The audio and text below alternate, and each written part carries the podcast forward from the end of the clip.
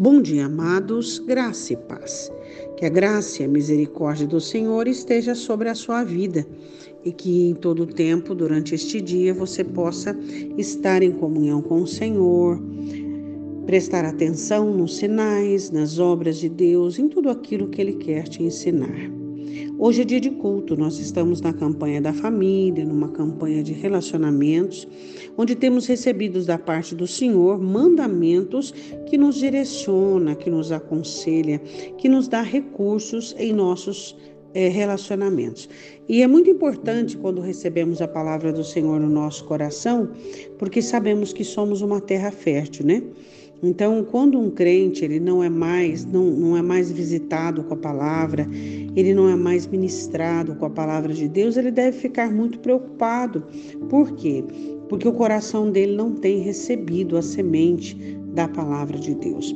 Hoje nós vamos falar de um texto muito interessante, como todos os outros textos bíblicos. É, o povo de Deus ele foi separado é, para algumas situações. Ele foi separado para as virtudes, ele foi separado para as guerras, e é sobre isso que nós vamos falar. É, depois que o ser humano é, virou as costas para Deus, os nossos pais no Éden, eles saíram do Éden e a guerra era algo imprescindível. Naquele momento nasce um inimigo, né, que tem uma certa legalidade, uma certa proximidade, um certo convívio com o ser humano, e então é, se começa uma grande guerra, uma grande disputa. E nós, como soldados do Senhor, precisamos estar preparados para esta guerra. E eu gostaria que você entendesse o que está escrito em Juízes, capítulo 3, versículo de número 1. O Senhor diz assim: Estas, pois, são as nações que o Senhor deixou ficar para por elas provar a Israel, a saber, a todos os que não sabiam de todas as guerras de Canaã. Então vamos compreender. O Senhor deixou cinco príncipes dos filisteus: cananeus, sidônios, heveus, é, os das montanhas do Líbano, o do, de Baal Hermon, a entrada de Ramate. Por quê?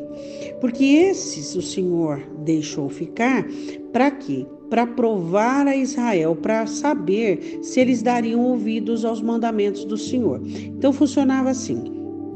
Quando eles obedeciam a Deus, eles estavam ganhando terreno, ganhando proporção e estavam protegidos em paz. Seus gados, suas terras, suas famílias protegidas.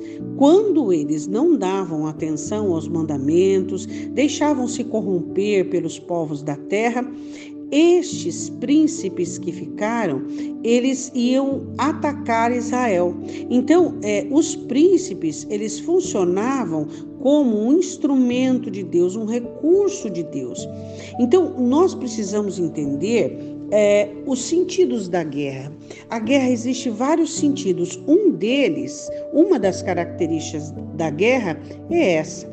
Então o Senhor deixou ficar é, os príncipes para que o povo de Deus fosse treinado para a guerra, para que também eles não ficassem ociosos, para que eles aprendessem todas as, as estratégias e as técnicas belicosas da guerra. Então, compreendendo se eles obedecessem e estivessem debaixo da proteção dos mandamentos, eles iam estender-se à terra e estariam em paz, estariam em vitória.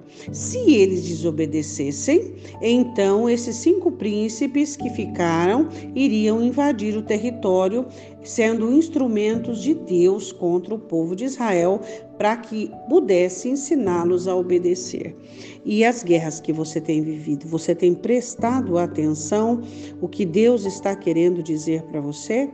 Deus fala conosco de diversas maneiras e existem algumas guerras e batalhas das quais nós vivemos que o Senhor quer nos ensinar algumas lições, quer nos mostrar algumas condições.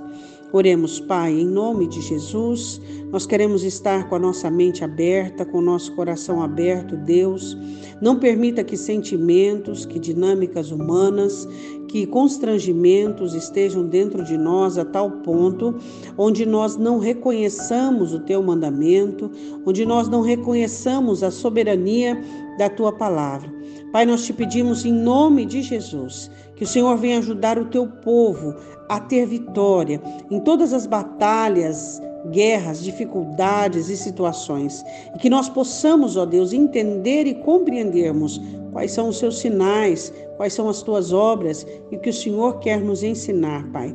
Eu te peço, em nome do Senhor Jesus. Amém. Amém. Um ótimo dia. Deus te abençoe.